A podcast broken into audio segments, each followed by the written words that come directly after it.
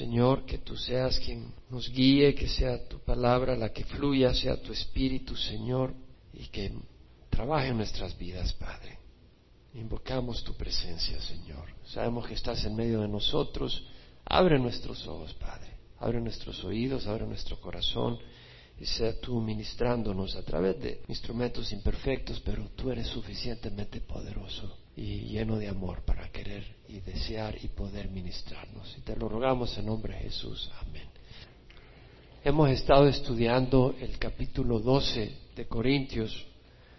Trata de los dones del Espíritu y le hemos dedicado un buen tiempo a ese capítulo. Y sabemos que el capítulo 13 y 14 trata aún de dones y de la importancia de unos sobre otros. El día de hoy empezaremos a estudiar el capítulo 13, que habla sobre el amor. Es un tema sumamente importante, es un tema central para el cristiano, joven, adulto, es un tema central. Y revisando algunos comentarios, me llamó la atención un par de comentarios donde le dedicaban poco a este capítulo. Le dedicaban bastante al capítulo 12 sobre los dones, pero le dedicaban poco al capítulo del amor. Y una de las razones es porque nos hemos de sentir torpes enseñando sobre ese capítulo, nos hemos de sentir tan limitados y tan indignos que nos sentimos incapaces de enseñarlo. Pero nosotros queremos conocer la verdad, ¿no? Queremos conocer las cosas de Dios, así que vamos a dedicarle un poco de tiempo. Pablo, al terminar el capítulo 12, que está hablando de los dones espirituales, que a cada uno se le da la manifestación del Espíritu para el bien común, ha dicho en el capítulo 12, y luego dice en el versículo 11, todas las cosas las hace una y el mismo Espíritu, distribuyendo individualmente a cada uno según la voluntad de Él. Es el Espíritu dando esos dones. Ahora, en el versículo 31, Pablo dice, desead ardientemente los mejores dones. Lo voy a usar como una plataforma, un trampolín para arrancar al, versículo 13. Dice, desead ardientemente los mejores dones. Pablo nos está hablando de desear los dones. Los dones hay que desearlos. Y dice, ardientemente. Y menciona de los mejores dones. Quiere decir que no todos los dones tienen el mismo impacto e importancia para edificar la iglesia. Por eso dice desear los mejores dones. Ahora bien, el que da los dones es el Espíritu Santo. Todas las cosas las hace una y el mismo Espíritu distribuyendo individualmente a cada uno según la voluntad de Él. Entonces Dios le puede dar a una persona un don de mayor impacto para edificar a la iglesia que a otra persona que le dé un don de menor impacto para edificar a la iglesia. Pero tu vida puede tener mayor impacto. Estamos hablando del don. Pero tu vida, tu entrega al Señor puede tener un impacto increíble. Pero estamos hablando del don, los dones. Ahora tú puedes decir, bueno, Dios va a ser injusto entonces, porque si a uno le da un don de mayor impacto y a otro un don de menor impacto, no te preocupes, porque Dios, número uno, es sabio y Él sabe lo que está haciendo. Y número dos, Él no hace acepción de personas y no te va a evaluar por el don que te dio, te va a evaluar por la fidelidad en administrar el don que te dio. ¿Entendemos la diferencia? Dios te va a evaluar por tu fidelidad con respecto al don que te dio. En 1 Corintios 4.2 vimos que dice Pablo, se requiere de los administradores que cada uno sea hallado fiel. Somos administradores. Tú dices, pero yo no sé ni qué don tengo. Imagínate. Tenemos que conocer los dones que Dios nos está dando, usarlos y ser buenos administradores. En Lucas, el Señor advierte, a todo el que se le ha dado mucho, mucho se le demandará de él, y al que mucho le han confiado, más le exigirán. Ahora Pablo luego dice en el versículo 31, y aún, después de hablar de los dones, dice, yo os muestro un camino más excelente. Por un momento va a dejar de hablar de dones, aunque lo va a mencionar, pero se va a enfocar en el amor. Y dice, os muestro un camino más excelente. Es decir, hay muy buenos dones, todos los dones son una bendición de Dios, hay unos superiores a otros, pero hay algo muy superior a los dones que es el camino del amor. Y es el camino más excelente. Los dones se reciben, dependen del Espíritu Santo. Pero el camino del amor es un camino. Requiere y depende de tu voluntad para caminar en él. Requiere de tu compromiso y permanencia voluntaria en Jesús para que el Espíritu Santo produzca este fruto, porque el amor es un fruto. Los dones no son fruto. Los dones se reciben, el Señor, el Espíritu los da Pero para que des fruto depende de que tú estés permaneciendo en Jesucristo. Porque un árbol no puede producir a través de las ramas frutos si las ramas no están unidas al árbol. La rama puede producir frutos si está unida al árbol. De la misma manera, nosotros no podemos producir fruto, no podemos producir amor si no estamos unidos a Jesús, el amor del que vamos a hablar. Si vas a Gálatas 5, versículo 16, Pablo dice, andad por el Espíritu y no cumpliréis el deseo de la carne. Ahora, ¿el amor es un fruto de qué? Del Espíritu. Entonces, andar en el Espíritu es andar en, en amor. Y andar en amor es andar en el Espíritu. Entonces Pablo dice, andad por el Espíritu y no cumpliréis el deseo de la carne, porque el deseo de la carne es contra el Espíritu. Y el deseo del Espíritu es contra la carne, se oponen uno al otro de manera que no podéis hacer lo que deseáis. Pero si sois guiados por el Espíritu, no estás bajo la ley. Ahora bien, las obras de la carne son evidentes. Vemos que la carne y el Espíritu están en armonía o en contrariedad están en contrariedad, están en contra. Y si el amor es fruto del Espíritu, entonces el amor no es fruto de la carne. Y vamos a ver el fruto y la obra de la carne. La obra de la carne son evidentes, inmoralidad. O sea, de que el ver esa sensualidad inmoral provocativa en televisión o en Internet no es realmente amor, porque es una obra de la carne. No quiere decir que el sexo en sí sea pecado, el sexo es un regalo del Señor al ser humano, pero es un regalo para ser usado implementado como un instrumento de recibir y dar amor dentro del vínculo matrimonial y dentro de un ambiente de amor, porque se puede llevar a cabo una relación sexual sin que haya amor y es sumamente destructivo. Entonces vemos acá que dice, porque cuando no hay un amor bíblico, de acuerdo a la palabra de Dios, la relación sexual es una relación carnal meramente, no motivada por la plenitud que puede dar Dios. Y es una relación egoísta. Entonces vemos que dice, las obras de la carne son evidentes, las cuales son inmoralidad, impureza, sensualidad. No quiere decir que la mujer no pueda ser sensual hacia su marido, pero cuando anda afuera no es para andar provocando sexualmente a los hombres. Tiene que vestirse agradable, pero no provocativa sexualmente. Idolatría, hechicería, enemistades, pleitos. A veces los novios son puro pleito. No hay amor realmente. Porque en amor no puede haber pleitos. Celos, enojos, rivalidades, disensiones, sectarismo, envidia, borracheras, orgías y cosas. Orgías Orgías no es una manifestación de amor. Y cosas semejantes contra las cuales os advierto, como ya lo he dicho antes, que los que practican tales cosas no heredarán el reino de Dios. Mas el fruto del Espíritu es amor. Es fruto del Espíritu. Gozo, paz, paciencia, benignidad, bondad, fidelidad, mansedumbre y dominio propio. Porque los que son de Cristo han crucificado la carne con sus pasiones y deseos. Si vivimos por el Espíritu, andemos también por el Espíritu, es decir, andemos en amor. Ese amor, ese fruto del Espíritu, solo puede producirse al estar anclados en Jesús. En Juan 15, 4 y 5, Jesús dice, permaneced en mí y yo en vosotros. Como el sarmiento no puede producir fruto por sí mismo si no permanece en la vid, así tampoco vosotros si no permanecéis en mí. Si permanecéis en mí y yo en vosotros, produciréis mucho fruto porque separados de mí no podéis hacer nada. Entonces necesitamos estar anclados en Jesús para producir amor, del amor bíblico. Tenemos que estar anclados en Jesús. Y el amor bíblico es un amor completo. El camino de amor. Todos tenemos el deseo y la necesidad de ser inmensamente amados. ¿Quién puede decir amén a eso? Queremos ser amados. De hecho, todos hemos sido diseñados para amar a Dios y a otros.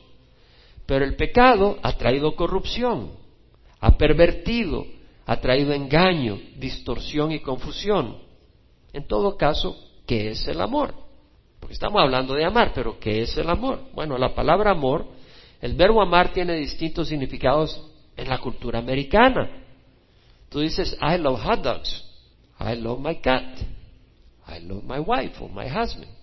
Es decir, yo amo los hot dogs, yo amo mi gato, yo amo mi esposa. Y me imagino que tú al gato lo amas a un nivel o lo quieres a un nivel distinto que a tu cónyuge, ¿no? La misma palabra, love, tiene distintos significados. El joven que desea intimidad con una jovencita le dice, I love you baby. Así le dijo Amón a Tamar, ¿no? Y lo único que quería era violarla, satisfacer su lujuria sexual. Y después la odió, la repudió. El hombre que es fiel a su esposa dentro del compromiso matrimonial y se sacrifica por ella y le da la seguridad de un matrimonio y le dice I love you es muy distinto que el joven o el mayor que le dice a una joven o mujer mayor I love you baby solo por tener sexo. Hay una diferencia. El sexo es un regalo de Dios, pero fuera del vínculo matrimonial es un problema. En el griego, en la cultura griega, existían varias palabras para definir varios afectos, entre ellas agape. La palabra quiere decir amor, pero el verbo amar es agapao. Este amor era el que más se acercaba a un amor incondicional, sin involucrar atracción sexual el eros, de ahí viene la palabra erótico. El eros es el amor físico que involucra el deseo y la pasión sexual. Y luego está el fileo, de ahí viene Filadelfia, de ahí viene filántropo. Y la palabra fileo es un afecto tierno, un cariño familiar, como el afecto de un hijo a su padre, el afecto dentro de la familia, el afecto entre amigos, sin involucrar pasión sexual. Pero ahora vamos a hablar de ágape me llamó mucho la atención cuando empecé a leer el diccionario expositorio Vines de palabras bíblicas, que dice, tiene varias reflexiones que me, parecieron fantásticas. Menciona, agape es una palabra que caracteriza el cristianismo. Y dado que el espíritu de revelación lo ha usado para expresar ideas previamente no conocidas, el amor agape no se conocía en la cultura griega. Entonces no había una palabra realmente que refleje lo que el Señor quiere decir, pero se usó la palabra agape para representar algo que Dios quiere representar como amor. Pero no podemos hallar su significado únicamente en el sentido literal del uso de la palabra agape en la cultura griega, porque no tiene un ejemplo esa cultura de lo que es el amor agape. Sin embargo, como en el amor agape en la cultura griega era un amor más o menos incondicional, eh, se ha usado esa palabra, pero el significado bíblico es mucho más amplio. Lo mismo en la Septuaginta. La Septuaginta es la traducción del Antiguo Testamento al griego. Allá se empezó por el año 280 antes de Jesucristo en Egipto y se tradujo la Biblia, el Antiguo Testamento en griego, pero da poca luz a su significado porque la palabra agape amor que quiere representar el Señor en el Nuevo Testamento no lo vemos en toda su manifestación en el Antiguo Testamento. Agape describe la actitud de Dios hacia su Hijo. Si vemos la actitud de Dios hacia su Hijo y la actitud de Dios hacia la humanidad en general y hacia los creyentes, podemos ver lo que es el amor agape. También describe la voluntad de Dios en lo que respecta a qué actitud debemos de tener unos con otros. El amor agape lo podemos entender al entender qué quiere Dios, cómo nos relacionemos unos con otros. Y también el amor agape tiene que ver con la naturaleza de Dios, porque Dios es amor. El amor agape cristiano tiene como objeto primero a Dios y se expresa, no es un sentimiento nomás, se expresa en la obediencia hacia Dios. El amor agape hacia los cristianos o hacia los hombres en general no es un impulso que nace necesariamente en los sentimientos. O sea, no siempre es algo que nace de tu sentimiento, sin embargo puedes mostrarlo. No depende siempre de nuestra inclinación natural, no siempre tienes una inclinación natural a agapeo o agapao. No se expresa únicamente con quien tenemos alguna afinidad. A veces uno tiende a mostrar afecto a las personas que se parecen a ti en su carácter, en su manera de ser, hablan el mismo idioma y otras personas que tienen una manera de ser distinta, te cuesta relacionarle y mostrarle afecto. Pero no, el amor agape es desarrollado y se manifiesta aún personas de distinta manera de ser. El amor agape es tan importante, es tan importante que es la marca indispensable que somos cristianos. no es si dijiste recibí al Señor en una cruzada de gloria, es si realmente tú manifiestas el amor agape. En Juan 13, 34 al 35, Jesús dijo, un nuevo mandamiento os doy que os améis los unos a los otros, así como yo os he amado. En esto conocerán todos que sois mis discípulos, si os tenéis amor unos a otros. Está hablando de agape amor. Es ese amor la manifestación que somos discípulos de Jesús. Y sin ese amor, no me importa cuánta escritura sepas, no somos discípulos de Jesús. Vea primera de Juan capítulo 3, versículo 18. El Señor dice a través de Juan, hijos no amemos de palabra ni de lengua, sino de hecho y en verdad. Agapao tiene que ser no solo de palabra, tiene que ser de hecho y en verdad. En esto sabemos que somos de la verdad y aseguraremos nuestros corazones delante de Él. Es decir, somos de la verdad si realmente mostramos amor agape. En primera de Juan 4, 7 al 11 dice, amados, amémonos unos a otros, porque el amor es de Dios. Y todo el que ama es nacido de Dios y conoce a Dios. Es decir, si tú amas, agape, no el amor de Hollywood, no el amor filantrópico necesariamente, humanitario del ser humano, sino el amor agape. El que ama agapao es de Dios y es nacido de Dios y conoce a Dios. El que no ama, dice, no conoce a Dios, porque Dios es amor. En esto se manifestó el amor de Dios en nosotros, en que Dios ha enviado a su Hijo unigénito al mundo para que vivamos por medio de Él. En esto consiste en el amor, no en que nosotros hayamos amado a Dios. Veo muchos eslogans y frases que dice yo amo a Dios. Yo prefiero el que dice Jesús me ama a mí. ¿Por qué lo prefiero? Porque mi amor es tan limitado, no me puedo vanagloriar de mi amor por Dios, pero sí me puedo vanagloriar del amor de Dios hacia mí. A Dios dile, yo amo a Dios, y al mundo dile, Jesús me ama a mí. No tiene nada malo que le digas que también amas a Dios, pero entendemos lo que estoy tratando de transmitir. Él nos amó y envió a su Hijo como propiciación por nuestros pecados. Amados, si Dios agapao, así nos amó a nosotros, también nosotros debemos amarnos unos a otros. Y ahora Pablo viene en el capítulo 13 a expresar ese amor. Y este capítulo yo lo uso en mis conferencias de creacionismo para hablar de la evidencia de la Biblia, que es la palabra de Dios. Es un capítulo tan sustancioso que no puede ser un hombre humano el que ha escrito esto. Hay una sabiduría y una revelación del amor de Dios que no puede venir del ser humano. A mí me confirma que esto es de Dios, como mucha otra escritura. Pero Pablo dice, si yo hablara lenguas humanas y angélicas, pero no tengo amor, he llegado a ser como metal que resuena o címbalo que retiñe. Si hablara lenguas humanas y angélicas, es decir, eh, algunos se discuten qué quiere decir Pablo con lenguas humanas y angélicas. Te puedes quebrar la cabeza tratando de querer entender. Si los ángeles no se hablan entre sí, sino que mentalmente se transmiten, dice uno y otro.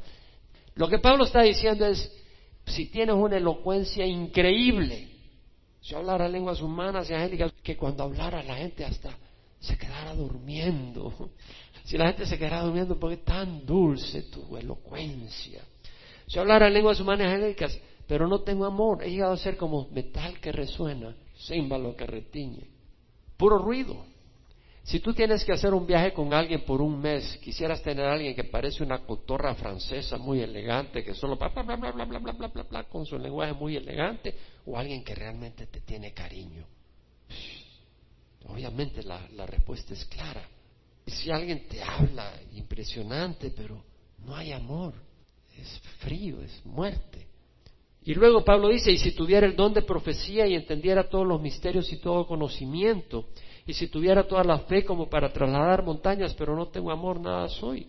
Es decir, si tuviera el don de profecía, si pudiera declarar la palabra de Dios, lo que va a ocurrir pasado mañana en Oaxaca o en California, pudiera decir lo que va a ocurrir, o pudiera dar la palabra de Dios, que Dios tiene un mensaje para toda una nación y Dios te lo ha revelado y tú te paras ahí, vas a CNN y vas y le dices, Dios me ha dado un mensaje para la nación mexicana o la nación americana.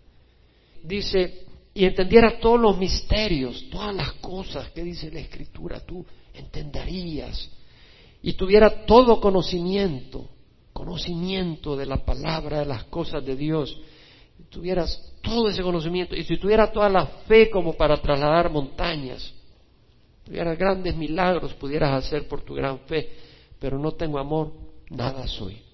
No eres nada, dice, a los ojos de Dios.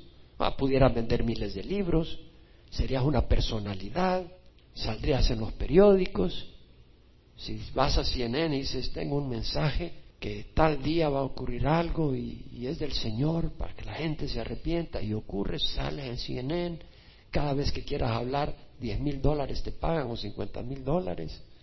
Y famoso, pudieras recibir la admiración de la gente, pero ante los ojos de Dios serías, ¿qué serías? Nada. Creo que es importante, ¿no cree usted que esto, esta palabra es importante? Seríamos nada. J. Vernon McGee dice lo siguiente, yo siento que esta es la triste condición de iglesias que creen en la Biblia de nuestros días. Conocen la Biblia, hay un entendimiento de la verdad de la Biblia, pero les falta amor. Qué terrible es encontrar iglesias llenas de chisme, amargura y odio. Y dice, junto con el conocimiento, debe de haber amor. Y luego dice Pablo, y si diera todos mis bienes para dar de comer a los pobres, y si entregara mi cuerpo para ser quemado, pero no tengo amor, de nada me aprovecha.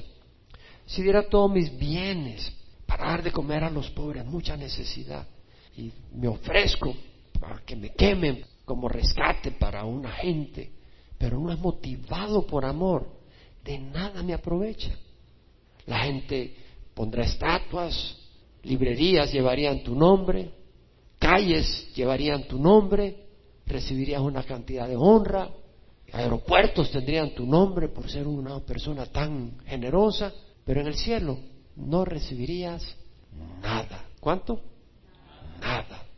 Todo tu esfuerzo, todo tu sacrificio, si no es motivado por amor, te produce nada. Warren Wiersbe menciona que la iglesia de Corintio estaba llena de dones espirituales. Los dones espirituales abundaban, hablaban en lenguas, interpretaban, conocimiento, sabiduría, profecía, hasta había un gran desorden, porque no sabían cómo usar esos dones. Hablaban varios a la vez en lenguas, a veces no había quien tradujera, había un gran desorden. Y sin embargo, era una iglesia que, a pesar de estar llena de, dones espirituales, habían divisiones. Yo soy de Pablo, yo soy de Cefas, yo soy de Apolo. No, yo soy de Jesús. Habían pleitos ante los tribunales civiles. Unos les ponían demandas a otros en los tribunales civiles. Había inmoralidad, uno tenía la mujer de su padre. Había arrogancia espiritual. Miraban a Pablo algunos como, como nada y Pablo tenía que defender su ministerio. Estaban llenos de dones espirituales y llenos de problemas causados por la inmadurez manifestada en una falta de amor. Y Pablo les escribe, en medio de la enseñanza de los dones sobre el amor agape cristiano. Y de hecho nombró, en lo que acabamos de leer, cinco dones. Si hablara en lenguas, si tuviera el don de profecía, si entendiera los misterios y conocimiento, tuviera conocimiento, palabra de conocimiento, si tuviera toda la fe como para trasladar montañas, si diera todos mis bienes, el que da, que da con liberalidad, dice Pablo. Cinco dones. Dice, en medio de todo eso, Pablo menciona cinco dones y dice, el amor es vital. Y en los siguientes versículos, Pablo empieza a hablar del amor. En sus características dice, el amor es paciente, es amable, no tiene envidia, no es jactancioso, no es arrogante. El amor es paciente. La palabra paciente en el griego quiere decir paciente, perseverar pacientemente, ser paciente aguantando las ofensas e insultos de otros, no ser presto a vengarse. En la enciclopedia en carta en inglés describe patience, paciencia, como la habilidad de perseverar calmadamente, especialmente en las dificultades, la habilidad de esperar, la habilidad de soportar provocación sin molestarse. Es decir, el amor es paciente, quiere decir que espera. El amor espera, la lujuria egoísta desespera. La persona con lujuria se desespera, la persona con amor espera. Si un joven, una joven se acelera a una relación íntima, eso no es amor porque el amor espera. Es la lujuria la que se desespera. En los freeways de Southern California, del sur de California, vemos cuánto amor hay. Road rage, ira de camino por todos lados. Y a veces nosotros somos los impacientes. Estamos ahí en la, en la fila y este tortuga, pa, pa, pa, muévete, que tengo que llegar, que ya va a empezar el servicio y tengo que predicar. ¿Qué tan pacientes somos con nuestros hijos, con nuestros padres, con nuestros cónyuges, con los hermanos de la iglesia? Es una medida de nuestro amor. El amor es paciente, el amor es bondadoso. Todas las traducciones en inglés que uso como estándar es la New King James Version, la New Living Translation, la New International Version, la New American Standard dicen kind. Por eso la palabra que es bondadoso, yo le he traducido amable. Y la palabra kind en inglés, en la enciclopedia, en carta, dice que es una disposición compasiva, no fría, bondadosa, amable, generosa, no tosca ni desagradable, sino cortés.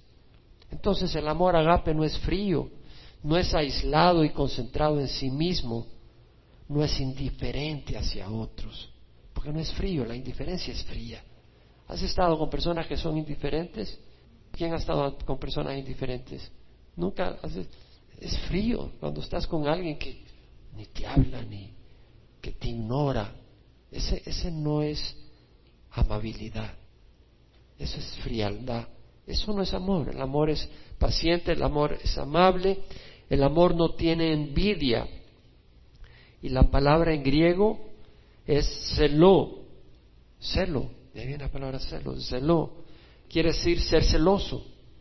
Todas estas palabras, es paciente, es bondadoso, no tiene envidia, son verbos, hablan de acción. No tiene envidia, es decir, la envidia acá es ser celosos, literalmente en el griego es estar encendido, quemarse de celos, envidiar, también quiere decir desear fuertemente o ir tras alguien, como un celo sano hacia Dios, santo hacia Dios, un celo por Dios. Pero acá se refiere a una envidia, a un celo enfermizo, un celo pecador. Todas las, la New King James, la New International, la English Standard Version las traduce does not envy, no envidia. La New American Standard, la New Living Translation dice it is not jealous, no es celoso. ¿Qué es envidia? Es desear lo que otro tiene, abrigando resentimiento contra el que lo tiene, ya sea éxito, posición, posesiones, virtudes, cualidades. Cuando tú deseas lo que otra persona tiene y tú no tienes y empiezas a tener un sentimiento negativo hacia esa persona, eso es envidia. Y esto da fuente de pleito. Vea Santiago 4. Santiago 4 habla de eso y no es amor, la envidia no es amor. Santiago 4, versículo 2 dice, codiciad si no tenéis, por eso cometéis homicidio. Codicia, desear lo que no tiene y que el Señor no te está dando, entonces cometes homicidio. Y sois envidioso, dice, y no podéis obtener, por eso combatís, es decir, por eso peleáis y hacéis guerra. Luego dice, no tenéis porque no pedís. Pedís y no recibís porque pedís con malos propósitos para gastarlo en vuestros placeres. Cuando alguien dice yo, el yo, el yo, egoístamente, eso no es una actitud de amor, ese no es motivado por un amor. O amas adúlteras, no sabéis que la amistad del mundo es enemistad hacia Dios, por tanto el que quiera ser amigo del mundo se constituye enemigo de Dios. Y, y como amigo del mundo tú estás deseando las cosas del mundo y fulano la tiene y tú no lo tienes y empiezas a envidiar a fulano. puede haber aún envidia espiritual. Una persona tiene un don espiritual y tú envidias a esa persona porque tiene ese don espiritual y empiezas a ver mal y a criticar a esa persona. El amor no tiene envidia, El amor que nace de Cristo, el amor agape, tiene contentamiento, no envidia. Y el Salmo 23 que dice David, Jehová es mi pastor, nada me faltará. Siente satisfecho, se siente contento con su pastor. Le pide a su pastor y si el pastor, el Señor Jesús, no te da, es porque no es el momento. Y te estás satisfecho, no lo empiezas a envidiar en otra persona. En Filipenses 4, Pablo habla de ese contentamiento. Dice, he aprendido a contentarme cualquiera que sea mi situación. Sé vivir en pobreza. Y siendo pobre no envidiaba al que tenía. Y sé vivir en prosperidad. En todo y por todo he aprendido el secreto tanto de estar saciado como de tener hambre, de tener abundancia como de sufrir necesidad. Todo lo puedo en Cristo que me fortalece. Es decir, un antídoto de la envidia es Cristo, porque Él nos da amor. Él es la fuente de amor y Él nos da el poder para vencer cualquier sentimiento de envidia. El amor es paciente, el amor es bondadoso, el amor no tiene envidia, el amor no es jactancioso. La palabra jactancioso en inglés to boast one's self, es decir, jactarse quiere decir vanagloriarse, gloriarse uno mismo, alardear de uno mismo. Y los seres humanos todos tenemos tendencia a vanagloriarnos. ¿Quién puede decir amén? Tenemos tendencia, hermanos. Yo vengo con mucha paz sabiendo de que estoy muy corto en esta lista. Pero la estudio porque sabes qué? Así como tengo celo por memorizar y conocer la palabra de Dios, yo también quiero ser transformado por Dios. Y es a través de la palabra que nos lava y nos estimula y nos edifica. Los seres humanos tenemos la tendencia a vanagloriarnos. Hoy yo soy un gran pescador, agarré un tuna de 100 libras. Así los chimbolitos que agarraste. Yo soy un gran chef, ya puedo poner las tortillas en el comal. Yo soy un gran siervo de Dios. J. Vernon McGee cuenta porque aún dentro del movimiento de Calvary podemos vanagloriarnos de que no fuimos a la escuela de ministerio. Oh, yo no fui a la escuela de ministerio, ya te vanaglorías. Dice que un joven predicador se paró y otros se vanaglorian de que fueron a la escuela de ministerio. Un joven predicador se paró en una conferencia en Tennessee diciendo, quiero que sepan que soy un predicador sin preparación formal. Soy un ministro ignorante y me siento orgulloso de eso. Entonces se paró un obispo y le dijo, pues tienes mucho de qué enorgullecerte, es decir, de mucha ignorancia. Y joven, es peligroso vanagloriarse incluso de la ignorancia. Algunos se vanaglorian que saben mucho y otros se vanaglorian que son ignorantes. ¿Sabes qué? No te vanagloríes de nada. El que se gloríe, que se gloríe en el Señor. En Proverbios 27.2 leemos que dice que te alabe el extraño y no tu boca, el forastero y no tus labios. Primera Corintios 4, 7 dice, ¿quién te distingue? ¿Qué tienes que no recibiste? Y si lo recibiste, ¿por qué te jactas como si no lo hubieras recibido? Santiago 1, 17 dice, toda buena dádiva y todo don perfecto viene de lo alto, del cielo del Padre de las luces, en quien no hay cambio ni sombra de variación. El amor es paciente, el amor es bondadoso o amable, el amor no tiene envidia, el amor no es actancioso, el amor no es arrogante.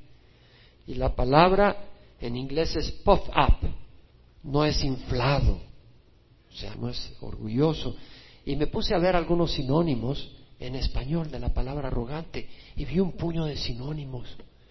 Arrogante, altivo, soberbio, desdeñoso, presumido, orgulloso, envanecido, creído, pedante, engreído, petulante, inmodesto, y había más.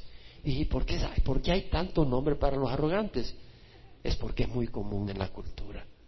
Si hay algo que es muy raro, le hayas un nombre.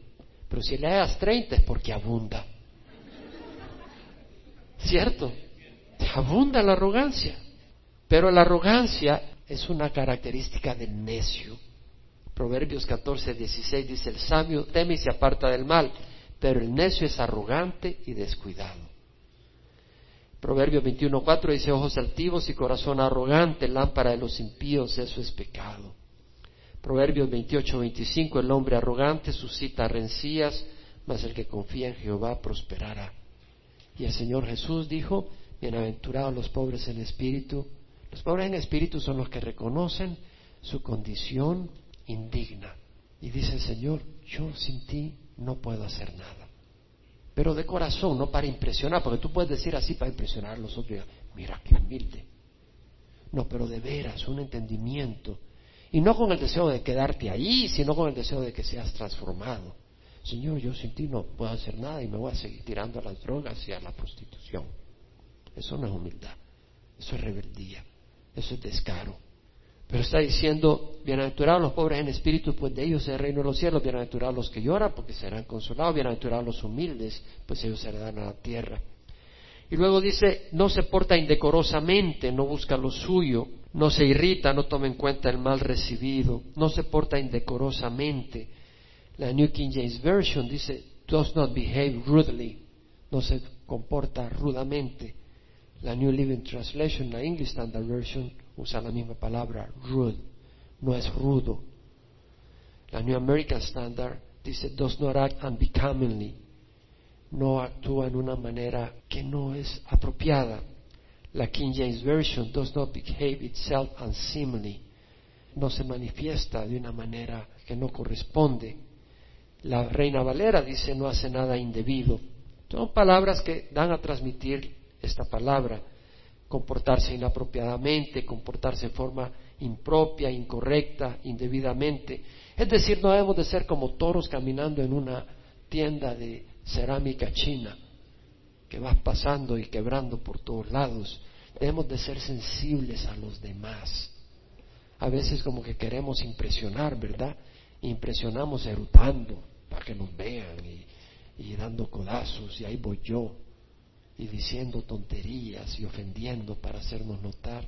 Dice, no, o vistiéndote de una manera que no es apropiada. O sea, el amor no se porta indecorosamente. Es necesario enseñarle a nuestros hijos maneras y que nosotros mismos tengamos maneras y que no seamos groseros en nuestros tratos unos con otros. El amor no busca lo suyo, el amor agape cristiano. En la New International Version lo traduce, it is not self-seeking. O sea, no busca solo yo y yo. La New King James Version, la New American Standard Version dice, does not seek its own. La English Standard Version does not insist in its own way. No insiste que se hagan las cosas a su manera. Filipenses 2, 3, 4 habla de eso, de no buscar lo suyo. Dice, nada hagáis por egoísmo, por vanagloria, sino que con actitud humilde cada uno de vosotros considere al otro más importante que a sí mismo, no buscando cada uno sus propios intereses, sino más bien los intereses de los demás. Entonces el amor no busca lo suyo, ¿Qué es lo que buscamos en nuestros esfuerzos? Acuérdese que si, si no es amor, no somos nada. El amor agape. Si no es amor agape, de nada nos aprovecha. ¿Por qué hacemos las cosas que hacemos? Aún en la iglesia. ¿A quién buscamos complacer o impresionar? ¿Qué es lo que motiva nuestro ministerio? ¿Es el bienestar de otros o tenemos metas escondidas, metas egoístas? Luego dice, el amor no se irrita. Y la palabra en el griego literalmente quiere decir afilar, hacer filudo. Es decir, lo que no está filudo, tosco, que no le han sacado punta, por decir así, pero cuando te pones ahí todo irritado, como que te sacaron punta, como que estás listo para cortar. Y quiere decir provocar, irritar, enojar, exasperar, sacar de quicio, sacar de casillas, encolerizar. Me llamó la atención lo que dice J. Vernon McGee, dice la irritabilidad, la disponibilidad a ser provocado fácilmente es el vicio de las personas virtuosas, dice. Dice, me temo que es el vicio de muchos de nosotros, dice J. Vernon McGee. Yo espero que no usemos esto para decir, como yo tengo este vicio, soy virtuoso. Eclesiastés 7:9 dice, no te apresures en tu espíritu a enojarte porque el enojo se anida en el seno de los necios. Wow. Yo creo que muchos de nosotros tendríamos ese sombrerito puntiagudo. Santiago 1.19 dice que cada uno sea pronto para oír, tardo para orar y tardo para la ira, porque la ira del hombre no obra la justicia de Dios. La ira del hombre. Hay una ira santa, una ira provocada por el mismo Espíritu. El mismo Señor Jesucristo mostró una ira santa. Pero hay una ira necia. ¿Cuántas veces hemos logrado algo bueno con ira necia?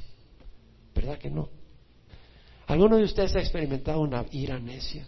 Donde se ha enojado sin realmente ser motivado por el Espíritu, sino por el yo, y no se arrepiente de las consecuencias. No toma en cuenta el mal recibido. Y keep no records of wrongs. No guarda un registro de los mal. Does not take into account a wrong suffer. No toma en cuenta un mal hecho. O sea, no lleva una cuenta por cobrar de cada cosa desagradable que te han hecho. Luego dice, no se regocija con la injusticia, sino que se alegra con la verdad.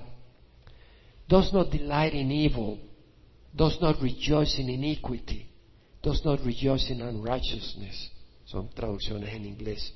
New International, New King James, New American Standard. No se deleita en lo malo, no se regocija en la iniquidad, no se regocija en la injusticia. La palabra regocijarse es jairo, quiere decir regocijarse, deleitarse, jairo. Y la palabra injusticia es eso, lo que no es recto, lo que es injusto, lo incorrecto, lo que viola la ley, la ley de Dios. En el Internet muchos disfrutan de inmoralidad y pornografía, eso no es amor. En la televisión muchos se deleitan de programas llenos de violencia. Vamos a ver este programa que es una matazón que se hacen y se disparan y se les salen las tripas y ya vas a ver y le tiran bolas y, le tiran bombas y salen las cabezas por arriba. Ya está bien a llevar el pocón.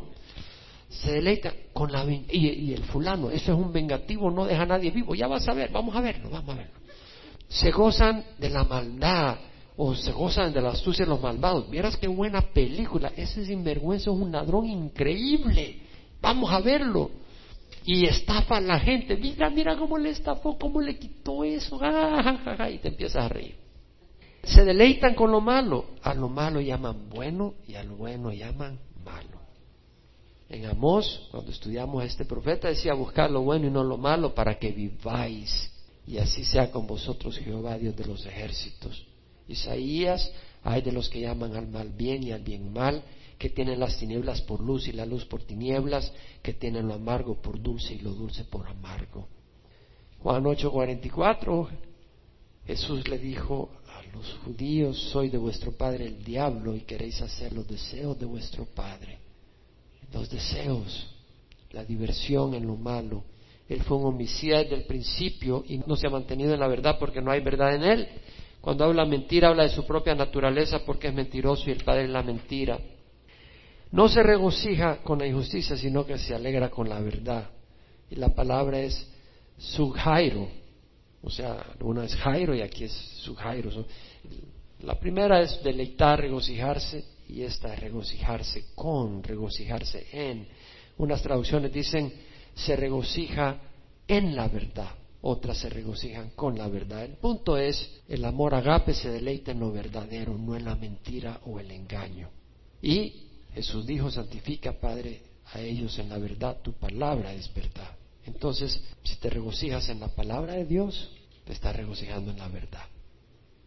Y si te regocijas en aquello que no armoniza con la palabra de Dios, te estás regocijando en la oscuridad, en la mentira.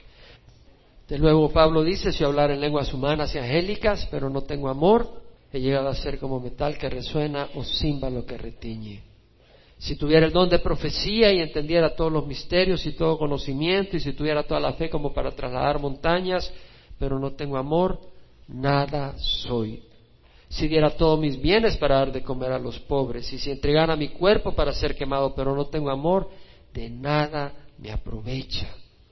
El amor es paciente, es bondadoso, el amor no tiene envidia, el amor no es actancioso, no es arrogante, no se porta indecorosamente, no busca lo suyo, no se irrita, no toma en cuenta el mal recibido, no se regocija de la injusticia, sino que se alegra con la verdad. Padre, te rogamos, Señor, que tú derrames ese espíritu en nosotros. Hemos pedido el espíritu y los dones, pero también el amor es fruto del Espíritu y depende no solo de tu Espíritu, sino de nosotros. Y necesitamos un corazón que quiera caminar en este camino. Y por eso venimos a ti, Señor, como David, crea en mí un corazón limpio y renueva un espíritu recto dentro de mí. No me eches de tu presencia, no quites de mí tu Santo Espíritu.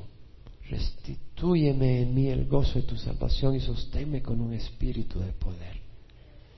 Señor, venimos a ti pidiendo ese amor que no solo depende de ti, depende de nosotros también. Sin ti no lo podemos tener, pero nosotros tenemos la opción de permanecer en ti. Nosotros tenemos la responsabilidad de permanecer en ti. Nosotros tenemos la responsabilidad de buscar la verdad y no darte la espalda a ti que eres la verdad. Y te ruego, Señor, que nos ayudes. En Calvary Chapel, Emanuel, estudiamos la palabra verso por verso, capítulo por capítulo y tenemos un celo por la doctrina. Pero Señor, que tengamos un celo por el testimonio de nuestras vidas. Queremos tener dones, pero queremos tener un testimonio que te muestre a ti en el mundo, que muestre a Cristo al mundo. Si es tu petición de que Dios te ayude a mostrar el testimonio de Cristo, a mostrar ese amor, puedes levantar la mano ahí donde estás. Es en oración también. Padre, venimos a ti, ayúdanos, perdónanos, porque si no mostramos el amor y el testimonio que debemos, es nuestra culpa, no la tuya. Y te pedimos perdón. Ayúdanos a entender. Ayúdanos a saber cuándo callar. Ayúdanos a saber cuándo hablar. Ayúdanos a sacrificarnos y a morir a nosotros cuando queremos gritar y hablar y vindicarnos. Ayúdanos a nunca decir algo que ofenda o denigre la reputación de alguien. Ayúdanos a aguantar malentendidos y maltratos. Ayúdanos, Señor, a no solo desear esto ahorita, pero realmente a buscarlo de corazón. Señor, ayúdanos a que seamos distintos. Te ruego, Señor, de que si tú lo permites, si en un año estamos acá, la transformación sea tan radical que realmente, realmente podamos ser un agrado a ti, Señor. Porque eso es lo que te agrada a ti, el fruto. Y el amor es fruto. El fruto no puede venir sin ti, pero el fruto tampoco puede venir sin nosotros. Si no hay rama, no hay fruto. Si no hay árbol, no hay fruto. Tú eres el tronco y sin el tronco no puede haber fruto, pero el fruto sale de las ramas y necesitamos, Señor, estar en ti. Espíritu Santo, ayúdanos. Espíritu Santo, no hay palabras para expresar el deseo que mi corazón siente. Ayúdanos, perdónanos por lo fácil que nos irritamos, perdónanos por las veces que somos inapropiados por las veces que somos toscos, bruscos, fríos, indiferentes, sensibles y saltamos y nos tocaron por accidente la espalda. Señor, ayúdanos, solo tú nos puedes ayudar. Y venimos a ti, Señor. Y qué pobres somos si realmente no tenemos amor agape en nosotros. Qué pobre y destituidos somos sin ese amor agape. Qué pobre y destituidos somos si usamos nuestra lengua para ofender, nuestra vida para lastimar. Ayúdanos, Señor. Y si tú no has recibido a Cristo, hoy te invito a recibir a Cristo, porque el amor agape no puede existir si no recibes a Cristo para empezar. Y sin Cristo vamos destinados a toda una eternidad separada del Dios, del amor, porque Dios es amor, y destinados a un fuego eterno el Señor nos ama tanto que envió a su Hijo Jesucristo para que no vayamos al infierno. Pero esa fe no está en María, en San Pedro, San Juan. Esa fe tiene que estar en Jesús, que es el que murió en la cruz. Y hoy te invito a que recibas a Jesús, sea que nos veas por internet, escuches este estudio después o estés aquí. Ora conmigo a donde estés. Padre Santo, te ruego perdón por mis pecados. Hoy recibo a Jesús como Señor y Salvador de mi vida. Perdóname, Señor. Gracias porque tu sacrificio en la cruz paga por todos mis pecados y me limpia. Tu sangre es preciosa. Hoy te agradezco. Hoy te recibo. Gracias, Señor. En nombre de Jesús. Amén.